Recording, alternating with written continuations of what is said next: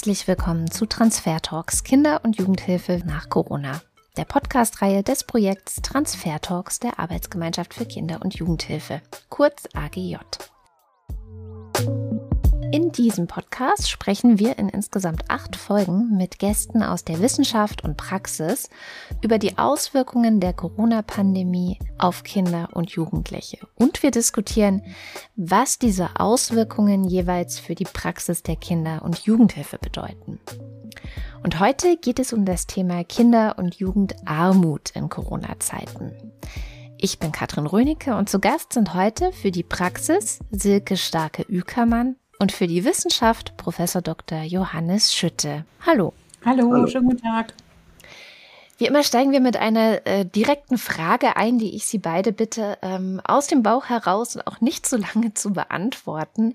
Und zwar die Frage, was macht denn Ihnen in Bezug auf die Lebensgestaltungsmöglichkeiten ähm, von armutsbetroffenen jungen Menschen während der Corona-Pandemie am meisten Sorgen, Frau Starke-Ükermann? Dass wir zu spät und vor allen Dingen zu langsam sind, um es mit einem Sprichwort zu sagen, ich habe Angst, dass wir das Kind nicht richtig retten können, bevor es in den Brunnen fällt. Mhm. Und bei Ihnen, Herr Schütte? Ich kann da ganz gut anschließen. Also ähm, ich glaube, bei all dem, äh, was wir bisher wissen über die Auswirkungen unserer Reaktion auf äh, die Pandemie, wird immer deutlicher, dass die Schulschließungen ähm, kein geeignetes Mittel waren und vor allen Dingen sehr starke, ja, ich will mal sagen, Nebenwirkungen produziert haben werden, die wir bis jetzt noch äh, wissenschaftlich jedenfalls nicht komplett absehen können, aber wir können plausibel vermuten oder ähm, plausibel machen aus Studien, die wir zum Beispiel aus den USA schon kennen, dass äh, Schulschließungen gerade für Kinder aus äh, von Armut betroffenen Familien eine besondere ähm, negative Wirkung haben können, weil sich ähm, Bildungschancen ungleicher entwickeln, wenn äh, Kinder gerade aus armen Familien eben nicht die Möglichkeit haben, die Schule zu besuchen. Mhm. Wir vertiefen das gleich noch, aber dann möchte ich Sie doch zuerst noch mal vorstellen, wer Sie eigentlich sind.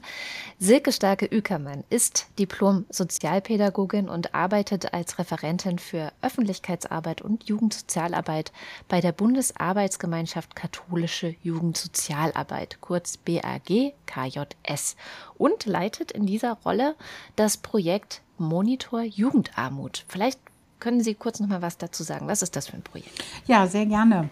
Ähm, der Monitor Jugendarmut in Deutschland ist eine Sammlung von Zahlen, Daten und Fakten zum Thema Armut junger Menschen mit dem Fokus 14 bis 25 Jahre. Wir werten dazu eine Vielzahl von unterschiedlichen Quellen, Studien und Statistiken aus das kann man sich auch alles einzeln angucken, das macht aber so gut wie nie jemand. Und wir bündeln diese Sachen zentral in dem Monitor. Die Ergebnisse stellen wir dann eben alle zwei Jahre vor.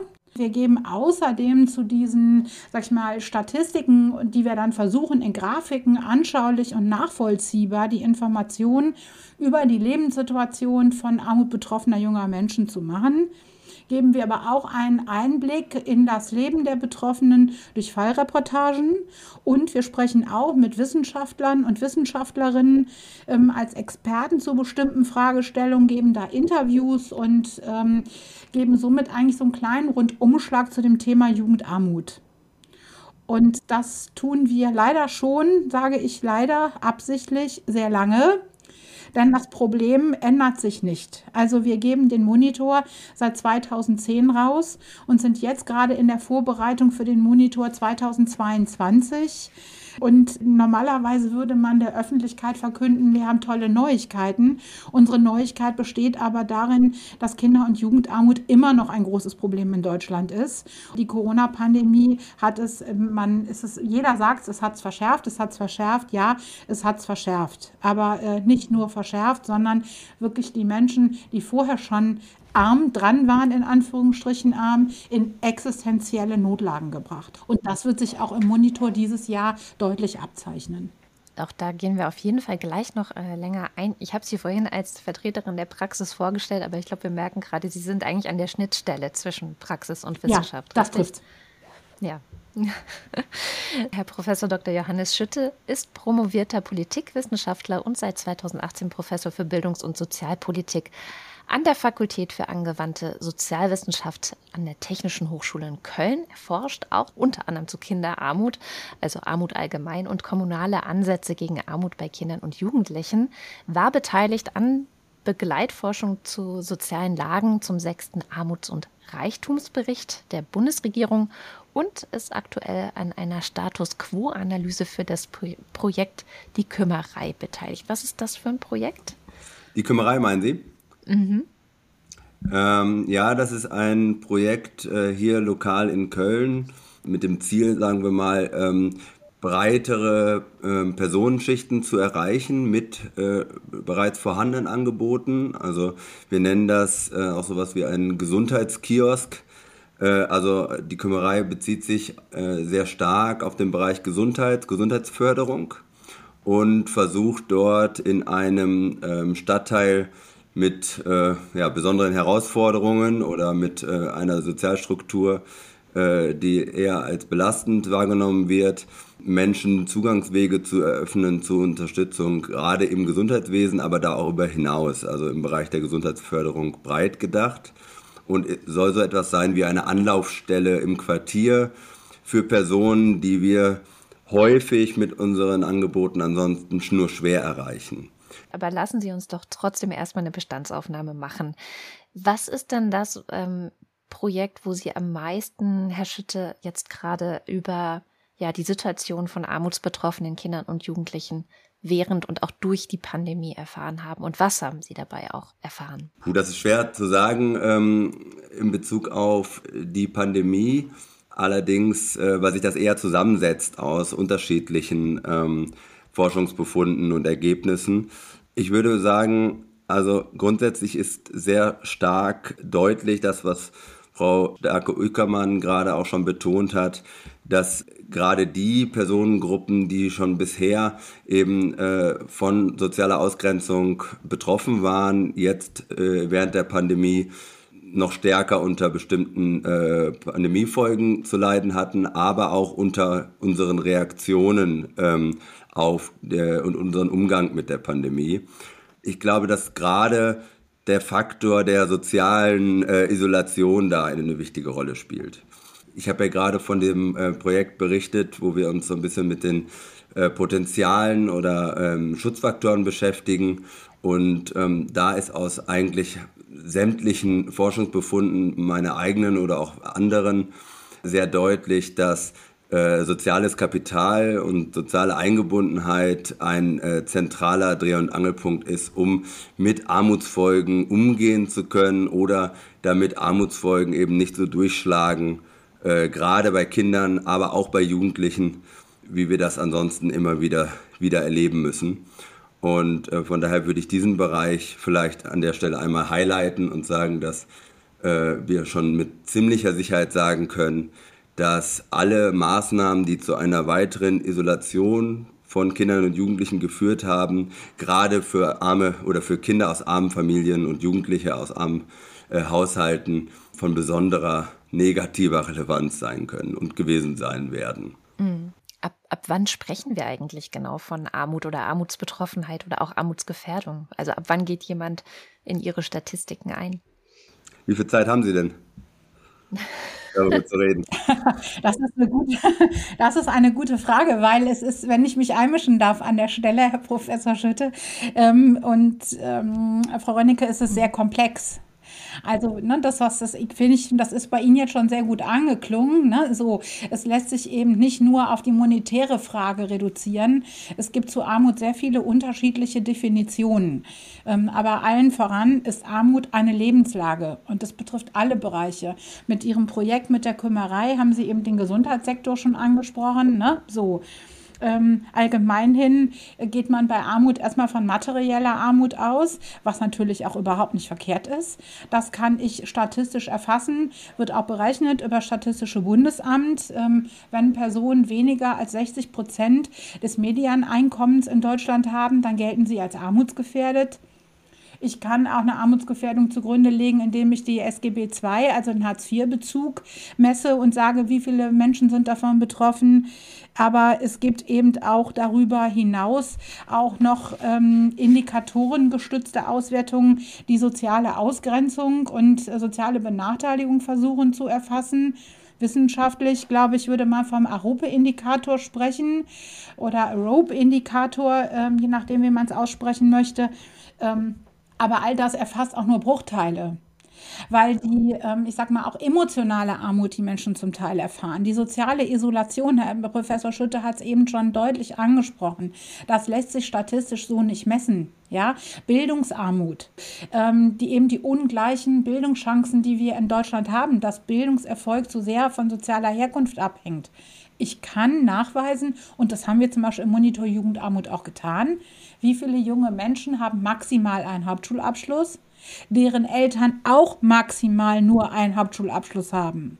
Damit kann ich also auch aufzeigen, dass es eben in dem Punkt Bildungszugang und Bildungsungerechtigkeit auch eine gewisse Familienkarriere, in Anführungsstrichen sage ich jetzt mal Karriere, ja, gibt. So, aber ähm, das lässt sich jetzt nicht statistisch erfassen, was das mit den Menschen macht. Ja, so und daher, das ist also die ganze Situation, die Lebenslage als Ganzes. Ich muss mir den Menschen als Ganzes angucken. Und wir haben auch junge Menschen, die von Armut betroffen sind, die vielleicht genug Geld in der Tasche haben aber die überhaupt keine stabile Beziehung haben, kein stabiles soziales Umfeld, niemand, der sie auffängt, niemand, der sie berät, niemand, der mit ihnen mal spricht, wenn sie Probleme haben, wenn sie drohen, irgendwo zu scheitern.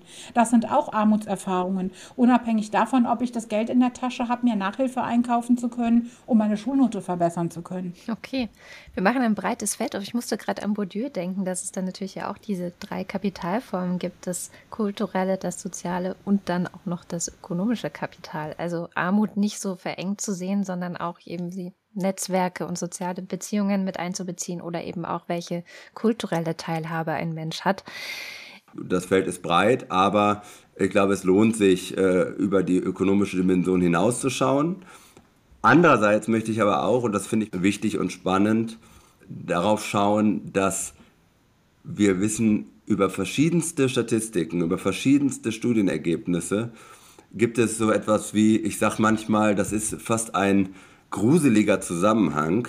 Sie wissen nur ähm, etwas über das Haushaltseinkommen und äh, können schon über die Lebenschancen von den Haushaltsmitgliedern äh, sehr viele Voraussagen äh, treffen in unterschiedlichsten Bereichen. Was eben auch deutlich macht, dass gerade in unseren äh, westlichen Gesellschaften da, die Teilhabe maßgeblich über ökonomisches Kapital ähm, moderiert wird. Also von daher, man darf nicht den Fehler machen, aus meiner Sicht bei der Notwendigkeit des breiten Armutsbegriffes den Blick zu verlieren über äh, dann auch, sagen wir mal, die knallharten Realitäten, die einfach äh, über, äh, über das ähm, fehlende ökonomische Kapital ähm, Haushalte und Familien belasten. Also das ist so ein bisschen eine ja, ich weiß nicht, ob es ein Widerspruch ist, aber man muss ein bisschen aufpassen, das nicht quasi alles gleich zu gewichten, weil wir wissen aus den, aus den statistischen Erhebungen, dass da ähm, Einkommen erstaunlich äh, weitreichende äh, Konsequenzen eben für Familien hat und dass eben nicht alles gleichgewichtet werden kann. Ja.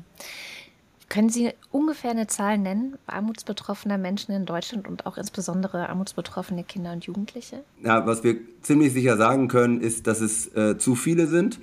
Und äh, wenn wir äh, auf die äh, Entwicklung der Zahlen schauen, dann haben wir es mit so rund 15 bis 16, 17 Prozent der Gesamtbevölkerung in Deutschland zu tun, die in Armutssituationen leben, bei dem Durchschnitt der gesamten Bevölkerung über alle Altersgruppen hinweg. Und in Bezug auf unter 18-Jährige liegen wir locker bei über 20 Prozent. Auch das ist ziemlich gesichert. Und ähm, das ist das eine, was ich dazu sagen würde. Also wir haben eine höhere Betroffenheit von Personen unter 18, die häufiger in äh, äh, armen Haushalten leben. Man kann auch andersrum sagen, heute ist das Kinderhaben ein Armutsrisiko. Und ähm, zum anderen wissen wir, dass in den letzten, sagen wir mal, 20 Jahren diese Zahlen nicht gesunken sind, sondern je nachdem, an welche Quellen Sie schauen, tendenziell der Anteil sogar gestiegen ist. Hm. Das sagten Sie ja auch schon, Frau Starke-Ückermann. Also bei den ähm, Jugendlichen und jungen Erwachsenen sprechen wir davon, dass es jeder Vierte ist. Ja. Also ein Viertel der jungen Menschen. Und ähm, das ist halt auch das Erschreckende daran, ja, dass die junge Generation und auch insbesondere die 18- bis 25-Jährigen am stärksten von Armut betroffen sind. Ja, ähm, bei den ähm, Kindern, die etwas jünger sind, ähm, ich sag mal 14 bis 18, äh, das ist die ähm, nächstgrößere Gruppe ja, von armutsbetroffenen Menschen ähm, die jüngeren Kinder darunter ähm, kommen danach in der Statistik, rangieren aber sozusagen nicht auf dem ersten Platz. Ja, also auf dem ersten Platz sind es wirklich die Jugendlichen und jungen Erwachsenen. So und äh, das ist sehr erschreckend. Also ich finde, man darf nicht hingehen und ähm, armutsbetroffene Menschen gegeneinander ausspielen. Also auch ein armutsbetroffener Rentner. Das ist eine Situation, die wir in Deutschland nicht haben müssen es ist genug Geld im System da. Das haben wir jetzt auch wieder gesehen, ne? an, an verschiedenen politischen Entscheidungen, die getroffen wurden. Geld ist genug im System. Die Frage ist, wie es verteilt wird. Ne? So. Äh, und jeder arme Mensch in Deutschland ist ein armer Mensch zu viel. Das ist überhaupt keine Frage. So. Aber dass gerade junge Menschen, die an der Schwelle stehen, ins Leben einzutreten, besonders betroffen sind, ja, und es da, wo Übergänge zu meistern sind, wo Lebensentscheidungen getroffen werden, ob jetzt der Schulabschluss, ob dann die Frage nach einem Berufseinstieg, ähm, ob man überhaupt einen Ausbildungsplatz bekommt, wie man ihn bekommt, mit welcher Unterstützung man ihn bekommt, ja, so, das sind lebensentscheidende Fragen. Also diese ganze Zeit ist ja sehr durch Veränderung geprägt, durch Aufbruch geprägt, so. Und da, wo Menschen eigentlich Kraft haben müssten, sich diesen lebensentscheidenden Fragen zu stellen, Fällen ist ein Viertel ihrer Altersklasse oder ihrer Generation davon betroffen, dass sie nicht wissen, wie sie ihr Leben existenziell gestalten sollen. Mhm. Das hat ja auch Auswirkungen auf Entscheidungen. Also ob ich jetzt ein freiwilliges ähm, sonst wie Jahr noch mache oder ähm, ob ich darauf schauen muss, dass genügend Geld in die Haushaltskasse kommt, äh, prägt ja auch, ob ja wie viel ich mich überhaupt ausprobieren kann in dieser Zeit. Absolut, absolut. Ähm, wie ist es denn mit, ich sag mal, etwas jüngeren Kindern und Jugendlichen, die vielleicht noch in der Schule sind oder vielleicht auch im Kindergarten betreut werden? Wie wirkt sich denn die Armut auf diese jungen Menschen aus? Ganz konkret? Also wir sind jetzt ja nicht speziell mit so jungen Kindern unterwegs, aber es macht sich immer deutlich daran, es ist eine Freizeitgestaltung, die sie nicht machen können. Ja, sie können jetzt gerade Sommerferien laufen schon in vielen Bundesländern. Ab nächster Woche kommt der große andere Schwung dazu. Sie gehen mit der Klasse oder mit der Kindergartengruppe ein Eis essen. Ja, die Kinder können das Eis nicht bezahlen. So, es ist die Freizeitgestaltung. Wir haben einen ganz großen Anteil an Familien in Deutschland, die sich noch nicht mal eine Woche Urlaub im Jahr leisten können. Sie kommen zurück, alle erzählen in der Schule, was für tolle Urlaubserlebnisse sie haben. Die Standardfrage von der, von der Lehrkraft, ne? was habt ihr denn gemacht in den Ferien? Ja, so, ich kann die nicht beantworten als armutsbetroffenes Kind. Ja, im Zweifelsfall, wenn ich Glück hatte, habe ich bei einer Art Stadtranderholung oder einer Ferienfreizeit der Kommune vor Ort irgendwas erleben können. Aber vielleicht habe ich auch gar nichts anderes erlebt erlebt als sonst. Ja, so. Ähm, es ist die Frage nach, wie kann ich hier mithalten, wenn es um Klamotten geht, um Markenklamotten, ja? Wie kann ich meine Außenwirkung gestalten? Mit welchem Handy bin ich unterwegs? Habe ich überhaupt ein Smartphone? Welches Modell habe ich? Ist das das Neueste? Oder falle ich auf, weil ich ein uraltes Dingen da habe, so ein Hündchen? Ähm, all diese ganz konkreten Sachen, die den Alltag der jungen Menschen prägen, wo es auch um Anerkennung, um Statussymbole geht, um dazuzugehören durch Äußerlichkeiten, ja? Und um um das Teilhaben an Freizeitgestaltung, an Bildungsmöglichkeiten. Kann ich ein Hobby haben? Kann ich reiten gehen? Kann ich Tennis spielen? Ja? Kann ich Fußball spielen? Dieses Bildungs- und Teilhabepaket, was das eigentlich unterstützen soll in Deutschland, ist ein bürokratisches Antragsmonster. Das ist einfach krachend vor die Wand gefahren, sag ich jetzt mal hm, ganz deutlich. Ich weiß nicht, ob die Wissenschaft dazu eine andere Einschätzung hat, aber ähm, in der Praxis kommt das so gut wie nicht an. Ja, auch die Regelungen mit der Nachhilfe, die waren am Anfang so komisch geregelt, dass man erst dann Nachhilfe beantragen konnte über das Bildungs- und Teilhabepaket, wenn man schon einen blauen Brief hatte. Ja, da ist es doch zu spät. Das ist genau das, was ich meinte am Anfang. Ne, was ist meine Sorge? Wir sind zu langsam und wir sind zu spät, diese Dinge anzupacken und da Sachen wirklich verhindern zu können. Kurzer Einschub für alle, die es nicht kennen. Das sogenannte Bildungs- und Teilhabepaket unterstützt Kinder und Jugendliche und auch junge Erwachsene aus Familien, die wenig Geld haben.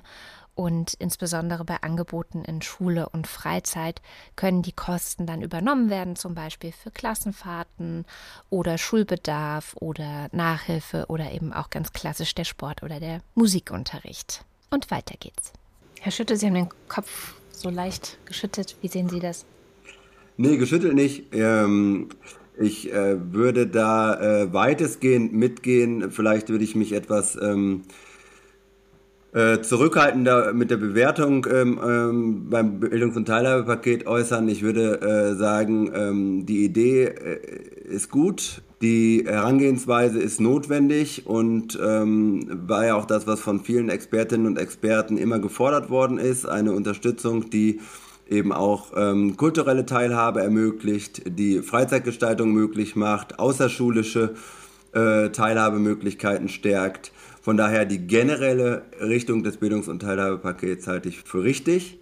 Wo ich Frau Starke-Ückermann in der ähm, Kritik folgen würde, wäre, wie wir das manchmal bei einigen äh, unserer sozialpolitischen Arrangements haben, äh, dann über sehr große Bürokratien äh, organisiert haben und das in der Praxis dann sehr schwer handhabbar ähm, macht und vor allen Dingen dann auch für bestimmte Kommunen, weil es wird ja, das Bildungs- und Teilhabepaket wird ja maßgeblich durch die und über die Kommunen umgesetzt. Und das stellt eben verschiedene Kommunen vor unglaubliche Herausforderungen und manche Kommunen können damit anders oder gehen damit sehr anders um.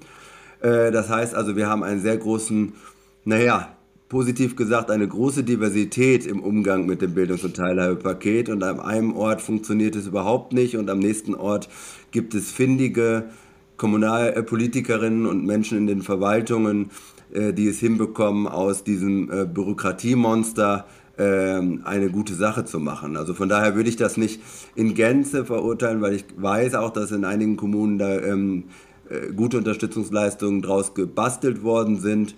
Aber sagen wir mal so, das Bildungs- und Teilhabepaket macht das nicht gerade einfacher. Äh, oder macht das nicht gerade einfach. Aber da müsste man doch eigentlich einfach sagen, okay, die Kommunen, wo es sehr gut läuft, da gucken wir, wie machen die das und äh, bestimmen politisch, dass alle das so machen sollten, oder? Ja, aber also in meiner Wahrnehmung ähm, das ist zwar, passiert zwar vielleicht langsam, aber es passiert. Also es gibt ja zum Beispiel eine Evaluation des Kollegen Mark Warzen aus Kiel zu dem Thema, sehr lesenswert, ähm, wo er eben auch genau die Stärken und Schwächen des Bildungs- und Teilhabepakets darstellt und darlegt. Ähm, und ähm, eine Evaluation solcher äh, Arrangements in der Sozialpolitik sind äh, zwingend notwendig und ich werde erstmal grundoptimistisch, dass wir daraus noch äh, auch was Gutes stricken können, äh, wenn man eben die ähm, Stärken verbessert und äh, die bürokratischen Hürden, das ist das Hauptproblem beim Bildungs- und Teilhabepaket, die bürokratischen Hürden für die Inanspruchnahme, weil die Inanspruchnahmequoten sind ja auch deshalb so unterschiedlich, weil die Bürokratie überbordend ist, ähm, die eben abzubauen an der Stelle ähm, halte ich für notwendig und ich glaube, das ist eigentlich allen bewusst. Jetzt ist die Frage, wie schnell kommen wir da zu einer politischen äh, Weiterentwicklung. Und hm. ich werde erstmal optimistisch, aber natürlich verstehe ich auch den Ärger von den Menschen, die konkret mit, dem, äh, mit den Regelungen arbeiten müssen. Äh, die sagen, das äh, wird uns hier nicht leichter gemacht. Also auch das muss man ja äh, auch ernst nehmen. Hm. Ja, und wie Sie schon sagten, an den ähm, je nachdem, wie viele Menschen das in Anspruch nehmen, kann man ja auch ganz gut sehen, ob es funktioniert oder ob es eben einfach gemacht wird oder schwer gemacht wird. Ähm, wie ist es denn? Also was, was braucht es denn oder wo mangelt es äh, gerade eigentlich am meisten? Jetzt auch gerade äh, im Nachgang, also Nachgang, Pandemie ist ja noch immer nicht vorbei, aber ähm, nachdem die Schulen geschlossen waren, nachdem eben auch viele ähm, Praxisangebote lange Zeit geschlossen waren, wo, ja, wie ist der Wasserstand? Frau Starke-Ückermann. Ich glaube, so konkret kann ich in diese Frage nicht beantworten, weil es eben auch sehr unterschiedlich ist, ähm, welche Probleme die jungen Menschen mitbringen. So. Ähm, also wenn wir, wir haben ähm, zu Beginn der Corona-Pandemie und dem ersten Lockdown eine Serie geschaltet äh, über die Blogseite Jugendsozialarbeit News. Wie geht es eigentlich den Jugendlichen?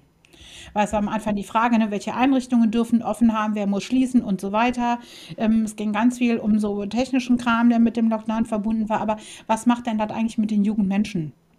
So.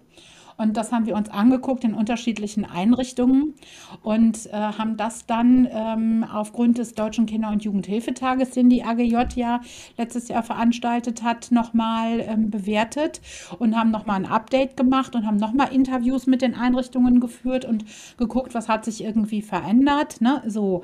Und ähm, aber wir haben junge Menschen in ähm, anderen Einrichtungen, äh, wo die Einrichtungen dann auch zum Teil schließen mussten, wo Beratungen auf auf der Strecke geblieben sind, ja, äh, wo keine Beziehung, die, äh, also wie führen Sie eine Beziehung nur über eine Online-Beratung? Das kann man machen, aber es trägt nicht dauerhaft. Sie brauchen auch Präsenzangebote. So, wie gestalten sich die? Äh, gehen die dann durchs offene Fenster, der Sozialarbeiter im Raum drin, der beratende Jugend, der zu beratende Jugendliche draußen? Äh, so, ne? Also macht man einen gemeinsamen Spaziergang, ähm, was geht? So, das musste sich alles finden. Das heißt, die ganzen Abläufe und Mechanismen Mechanismen, auch in der sozialen Arbeit mit jungen Menschen, haben sich ja verändert. Die Praktiken haben sich zum Teil verändert. So, und ähm, die Entwicklung geht schon dahin, dass man versucht, auch mehr Angebote in den digitalen Raum zu verlagern. Aber das ist ja auch nur bis zu einem gewissen Teil, sag ich mal, möglich, um die jungen Menschen noch zu erreichen. Sie haben eben schon mal das Wort Resilienz in den Mund genommen, Frau Hennecke. Wir reden ja hier über Menschen, die einen Haufen von Scheiterungserfahrungen in ihrem Rucksack mit sich tragen. So, und dann in so einer Situation psychische Stabilität zu bewahren, ähm, ist eine unheimlich große Herausforderung. So, und das funktioniert nicht nur digital, das funktioniert nicht nur online, weder im schulischen Kontext noch in anderen Beratungskontexten, wo es dann auch eben um Lebensberatung, existenzielle Fragen, Schuldnerberatung und äh, auch Drogenhilfe geht, bis hin dann auch, was machen Sie mit den ganzen wohnungslosen jungen Menschen? Das Sofa-Hopping funktionierte auf einmal nicht mehr, weil man ja nicht mehr bei wem zu Hause sein durfte. So, das heißt, die landen dann tatsächlich auf der Straße. So, ähm, dann haben einige, ne, wie geht das denn dann mit den ganzen Notunterkünften? Durften die aufhaben, mussten die zumachen? Also, das war ein ganz riesiger Rattenschwanz, den das nach sich gezogen hat. Und das, was Herr Professor Schütter am Anfang sagte, wir wissen jetzt heute noch gar nicht, was die endlichen Auswirkungen davon irgendwie sind. Wir erahnen das jetzt und haben uns konkrete Rückmeldungen aus der Praxis im Laufe der letzten Jahre eingeholt, ja, und können da über konkrete Beispiele sprechen. Aber die Dynamik und die Langzeitfolgen, also so wie Menschen an Long-Covid erkrankt sind, tatsächlich jetzt körperlich an dem Virus, hat aber auch diese Pandemie Langzeitfolgen für die gesundheitliche Situation, die Wohnsituation, die psychische Stabilität, auch insbesondere der jungen Menschen. Sie haben schon wichtige Stichworte genannt. Digitale Teilhabefähigkeit, also wie ist jemand ausgestattet, Gesundheit, Psyche, ähm, wo gibt es Hilfangebote? Was sagt äh, Ihre Forschung dazu, Herr Schütte? Also welche gravierendsten Probleme oder gravierenden Probleme haben Sie finden können? Ich tue mich da mit einer Gewichtung etwas schwer, weil, wie ja gerade auch schon ähm, erwähnt worden ist, ähm, es ist verschränkt, ne? Genau, es ist verschränkt und wir wissen zum jetzigen Zeitpunkt seriöserweise auch äh, nicht, äh, was jetzt quasi das größte Problem ist. Wir, wir können quasi jetzt äh, äh schon mehr sehen als äh, in der Pandemie. Das ist vielleicht auch nochmal, ähm, vielleicht als kleiner Einschub ähm, notwendig bei aller äh, Kritik, die ähm, man auch haben muss und äußern muss, auch an der, äh, zum Beispiel an, ich habe die Schulschließung genannt, an dem Umgang mit der Pandemie, aber zum Zeitpunkt, als Schulschließungen entschieden worden sind, wusste niemand, äh, wie wir mit so einem Virus so umgehen äh, sollten. Das heißt also, ja, es wurde diskutiert und es gab Länder, die das anders organisiert haben und im Nachhinein würden wir jetzt sagen, das war meiner Meinung nach klüger, die Schulen nicht zu schließen und ich hoffe, dass es auch in Zukunft nicht wieder passiert. Aber zu dem Zeitpunkt wussten die handelnden Personen es auch nicht. Also ich bin da auch ein bisschen vorsichtig mit so einer mich jetzt hier äh, in einem Podcast zu setzen und zu sagen, ja, ich weiß es besser und ich hätte es nicht gemacht, das ist halt auch schwierig, nur so zu Geld. Wir wissen es hinterher alle besser, ne? Genau, also genau. jetzt können wir uns hinsetzen und ich finde es auch richtig, dass wir uns hinsetzen und das jetzt auch nochmal kritisch mhm. bewerten, mhm. aber nicht mit dem Zeigefinger, sondern eher mit, wir haben jetzt daraus gelernt und machen es nicht nochmal. Und beim nächsten Mal machen wir es eben besser und schließen die Schulen nicht und stärken die Unterstützungsstrukturen für Familien, für Kinder, für Jugendliche, überhaupt, wie auch schon gesagt worden ist, die Familien in den Blick zu behalten während der Pandemie. Also mhm. nicht nur auf systemrelevante Berufsgruppen, was auch immer das sein soll, zu schauen, und äh, zu gucken, dass irgendwie die Wirtschaft weiterläuft, so wichtig das äh, ist, ähm, eben auch die, ähm, die Entwicklung von jungen Menschen äh, ebenfalls im Blick zu behalten und da eben vor allen Dingen auch die Jugendhilfe als Ansprechpartner wahrzunehmen. Also, dass die Jugendhilfe in, in, in Beratergremium äh, sitzt. Also, wie lange es gedauert hat, bis überhaupt ähm, VertreterInnen der Jugendhilfe äh, gefragt worden sind äh, zum Umgang mit der Pandemie. Also, das können wir in der Zukunft auf jeden Fall besser machen. Aber jetzt bin ich ein bisschen abgedriftet von Ihrer eigentlichen Frage. Sie haben mich ja eigentlich danach äh, gefragt, ähm, was vielleicht, äh, vielleicht gravierendes äh, aus meiner Sicht oder aus Sicht der Forschung passiert ist ähm, während der Pandemie und ähm, also etwas, was wir auf jeden Fall in den Daten äh, sehen konnten. Ich weiß nicht, ob es äh, jetzt das gravierendste ist, aber ähm, was wir jedenfalls auffällig fanden, ist, dass sich ein Trend, den es zwar vorher schon gab, aber der durch die Pandemie nochmal verstärkt worden ist, äh, wieder gezeigt hat, dass gerade Personen und Jugendliche, Kinder, junge Erwachsene in Armutssituationen Negativerfahrungen, ähm, vielleicht Misserfolge in ihrem eigenen Lebensweg, es noch, ihnen noch schwerer gefallen ist, diese als handhabbar und beeinflussbar wahrzunehmen. Also äh, es werden sehr viele Negativeinflüsse externalisiert. Also ähm, es ist dann eben die Pandemie, die dazu geführt hat, dass ich, äh, dass es mir schlecht geht, oder es sind die äußeren Einflüsse, es sind die da oben, es sind irgendwelche politischen Entscheidungen. Also das Gefühl, ich habe selber nicht mehr das Kon die Kontrolle über mein Leben und kann etwas daran ändern. Das ist etwas, was auch während der Pandemie nochmal zugenommen hat, gerade bei äh, jungen Erwachsenen, ähm, die äh, gemerkt haben äh, oder erlebt haben, äh, ich fühle mich äh, fremdbestimmt. Und wir wissen äh, aus vorherigen Studien schon, dass gerade dieser Faktor, also dass der ähm, des Selbstwertgefühls oder auch der eigenen Identitätsentwicklung und der Selbstentwicklung, dass das die langfristigen Folgen von Armut dann erst so richtig äh, zum, ähm, zum Durchbrechen bringt. Also, mhm. dass wir, äh, wir reden dann immer über äh, so greifbare Beispiele, wie zum Beispiel, dass ich nicht an einer äh, Klassenfahrt teilnehmen kann. Das ist natürlich eine fehlende Teilhabemöglichkeit.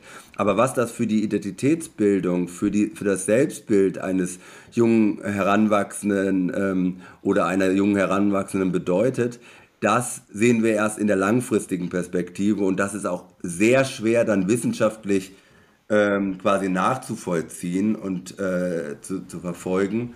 Aber da liegen dann die großen Langzeitfolgen auch der Pandemie, die wir dann, äh, wie bereits gesagt, erst in äh, vielleicht fünf bis zehn Jahren äh, auch wissenschaftlich beschreiben werden können. Mhm. Also Sie würden schon sagen, dass die Pandemie dazu beigetragen hat, dass man sich eher ohnmächtig fühlt mit auch der eigenen Lebenssituation.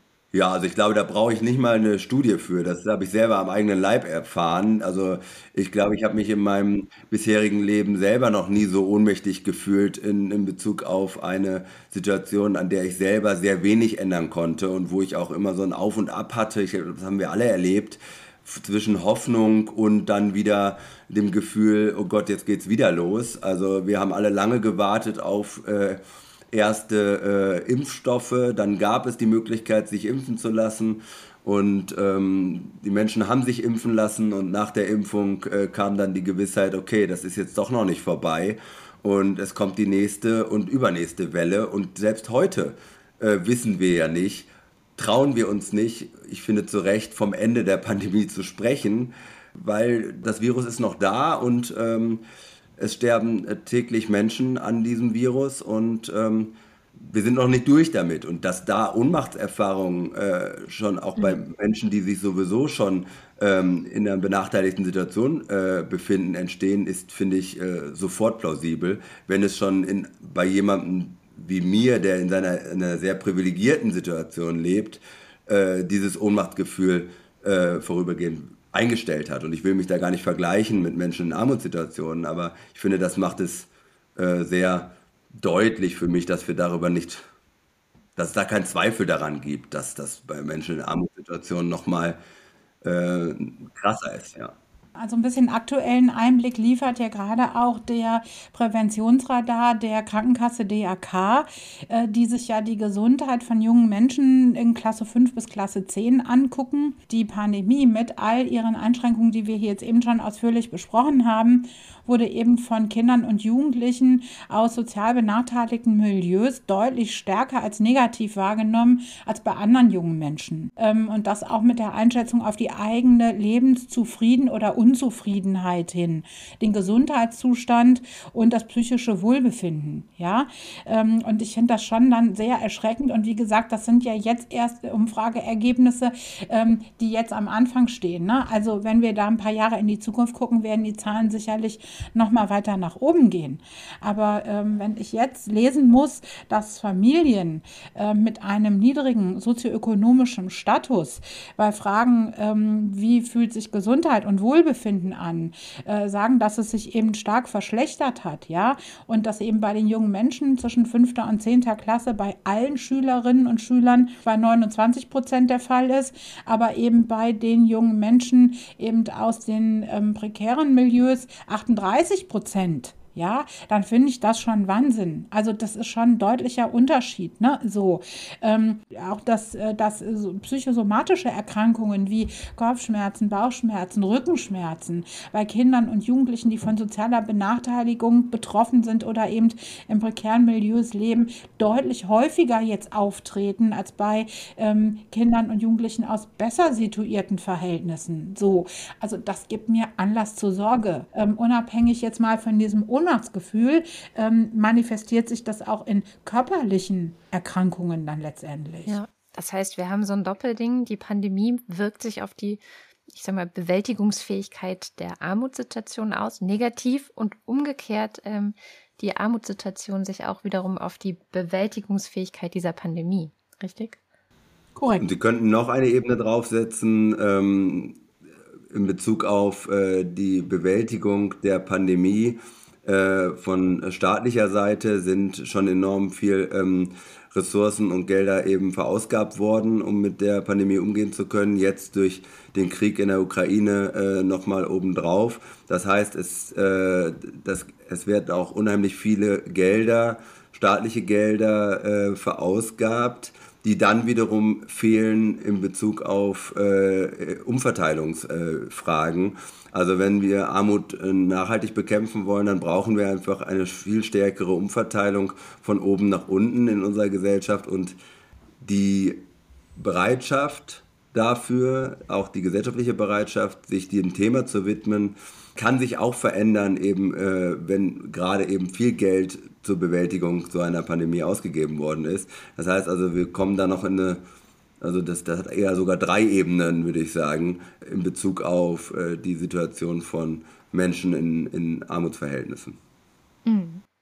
Wir sind jetzt schon so ein bisschen in der Frage, was können wir eigentlich tun? Umverteilung ist ein sehr, sehr großes Thema auf jeden Fall in Bezug auf Armut. Ähm, was hilft ganz konkret, also jetzt auch in der Praxis? Was braucht die ja, Kinder- und Jugendhilfe, um die Folgen der Pandemie, insbesondere für armutsbetroffene junge Menschen, auffangen zu können?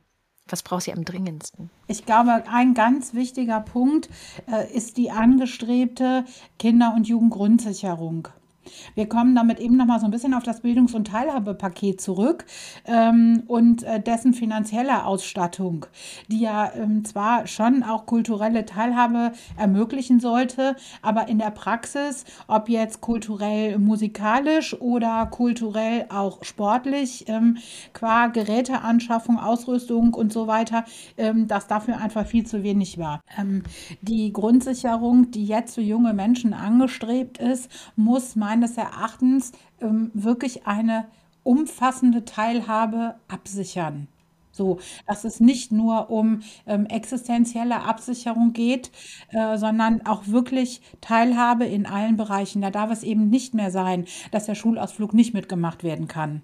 Und da darf es nicht sein, dass irgendwie Familien mit Kindern zur Tafel kommen und um Essen bitten, was sie nicht kochen müssen, weil sie die Energiepreise nicht bezahlen können. Ne? Also das muss genug da sein, damit vernünftig eingekauft werden kann für eine gesunde, ausgewogene Ernährung.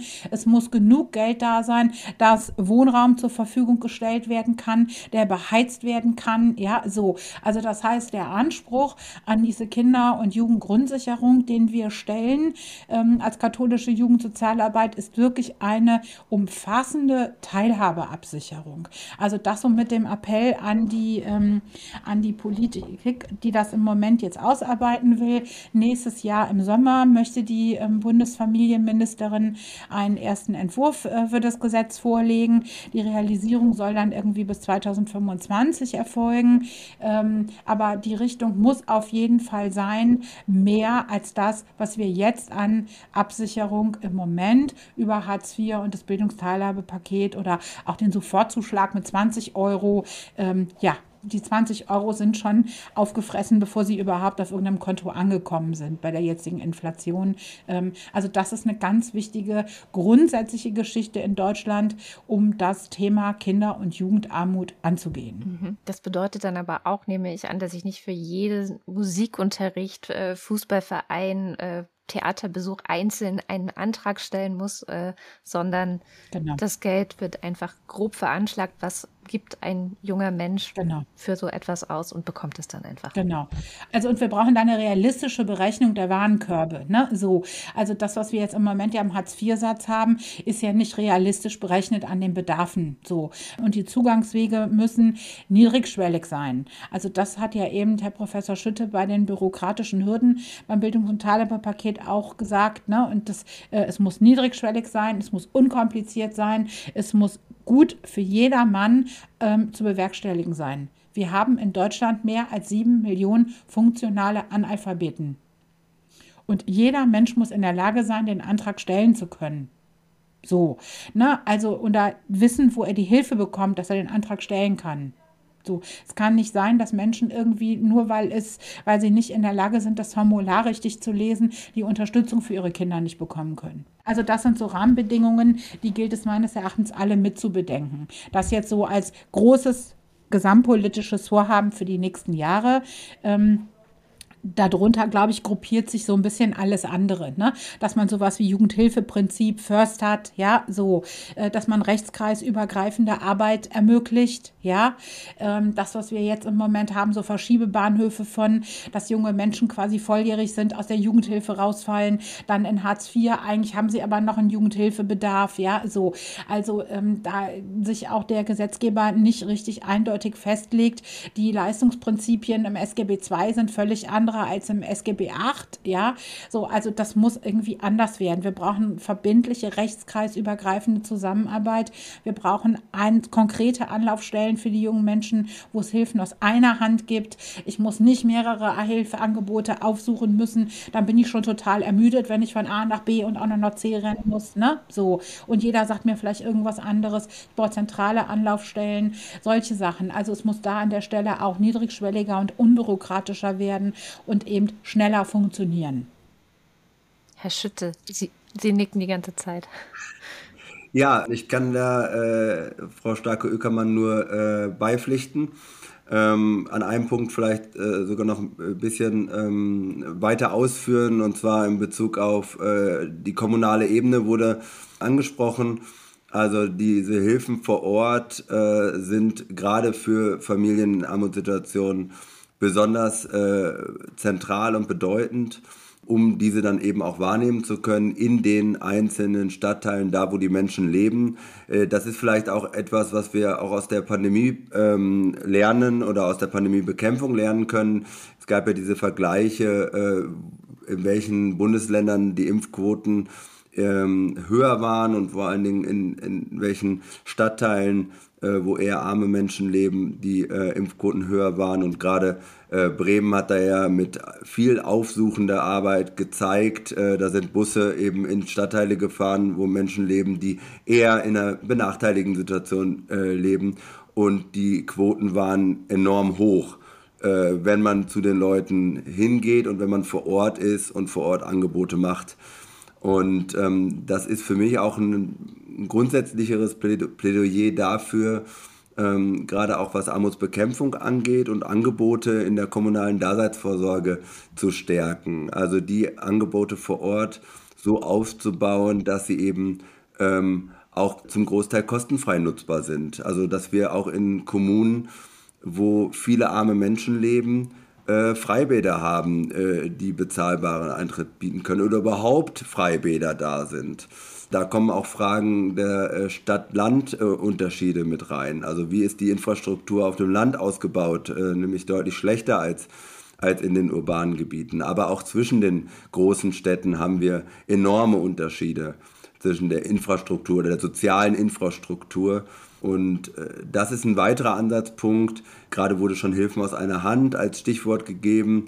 Dann äh, schmeiße ich jetzt noch die Präventionsketten als äh, Begriff mit in den, in den Raum, ähm, als ein Ansatz in, auf kommunaler Ebene eben die verschiedensten Angebote miteinander zu verzahnen und zu verknüpfen, damit sie bei denen ankommen, die eben Unterstützung brauchen. Und da spielt die Jugendhilfe eben eine enorme Rolle. Also die Jugendhilfe hat, äh, wie vielleicht kein anderer oder nur wenig andere Bereiche, äh, einen so guten Zugang zu äh, Menschen in Armutssituationen und einen, einen so auch vertrauensvollen Zugang.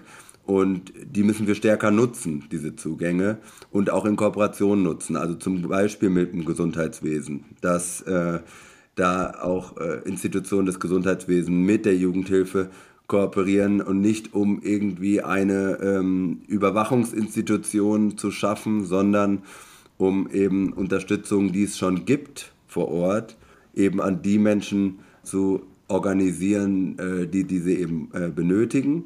Und auf der politischen Seite gehört dann zu einer ähm, armutsfesten Kindergrundsicherung auch eine Lösung für die enormen ähm, Finanzunterschiede auf der kommunalen Ebene. Also wir haben gerade in Nordrhein-Westfalen, aber auch in anderen Bundesländern so riesige Unterschiede in der Finanzierung in den Haushalten der einzelnen Kommunen. Das verunmöglicht vielleicht nicht ähm, gute Politik, aber es macht sie deutlich schwerer. Und ähm, erklären Sie mal einem Landrat, einem äh, Bürgermeister, einer Bürgermeisterin, sie soll sich äh, für, keine Ahnung, äh, die bessere Organisation des Bildungs- und Teilhabepakets in ihrer Kommune einsetzen, wenn sie ständig damit beschäftigt ist, äh, nicht die Schließung des letzten Schwimmbades und der S-Bahn in der Stadt zu verhindern. Also äh, wir brauchen da auch stärkere Verteilung und Unterstützung für finanzschwache Kommunen. Das gehört für mich auch dazu wenn wir, äh, wenn wir über Armutsbekämpfung oder Unterstützung von armen Familien reden, weil vor Ort entscheidet sich dann im Endeffekt. Hm. Also noch eine Armutsebene dazu, arme Kommunen letztendlich, die das Ganze dann noch verstärken. Zum Schluss haben wir, also wir müssen leider zum Schluss kommen, wir könnten wahrscheinlich noch ewig weiterreden. Wir haben eine äh, sehr feste Abschlussfrage und äh, die versetzt Sie so ein bisschen in den imaginierten Zustand, dass Sie jetzt äh, Kanzlerin und Kanzler von Deutschland sind und sofort etwas ändern können an der ganzen Situation. Wenn Sie sich wünschen könnten, eine Sache ist in einem Jahr anders. Ähm, welche Sache wäre das, Herr Schütte? Ähm, ja, ich würde da äh, mich entscheiden für die armutsfeste Kindergrundsicherung. Also dafür, dass wir in einem Jahr ähm, eine ähm, Kindergrundsicherung haben, die den Namen auch verdient, die eben Teilhabe ermöglicht und äh, von, da, von dort aus wir dann eben weiter gestalten können und ähm, Kindern und Jugendlichen, jungen Erwachsenen die Möglichkeit geben, ähm, mit einem überhaupt mit einer Basis an ökonomischem Kapital äh, die äh, Teilhabe äh, zu wählen, die sie möchten. Und ähm, ich finde, das ist äh, längst überfällig und deswegen muss das mein erster Wunsch sein. Frau Starke-Ökermann, was ist Ihrs? Ja, ich kann jetzt schlecht Dito sagen, das klingt ein bisschen unkreativ, ne? So, Na, wir, wir ähm, haben die ähm, Kindergrundsicherung, haben wir ja schon, danke Herr Schütte. Genau, jetzt dürfen Sie noch genau. eins draufsetzen. Also dann ist mein Wunsch, äh, jede armutsbetroffene Jugendliche und jeder armutsbetroffene Jugendliche kennt die oder eine zentrale Anlaufstelle. Dort bekommt sie oder er individuell, nach individuellem Bedarf ausgerichtete Hilfe die benötigt wird, ohne komplizierte Anträge und so lange, wie sie braucht. Einfach, schnell, unbefristet. Wunderbar.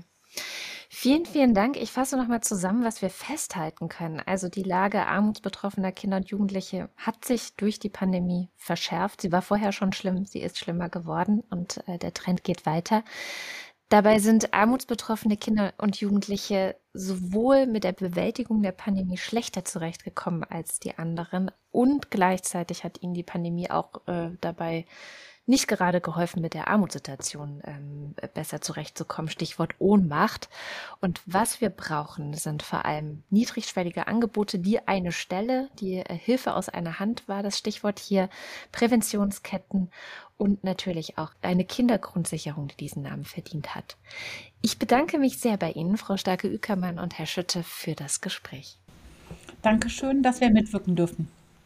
Vielen Dank. Damit sind wir am Ende dieser Folge Transfer Talks Kinder- und Jugendhilfe während und nach Corona angekommen. Schaltet gerne zu einer der folgenden Sendungen ein.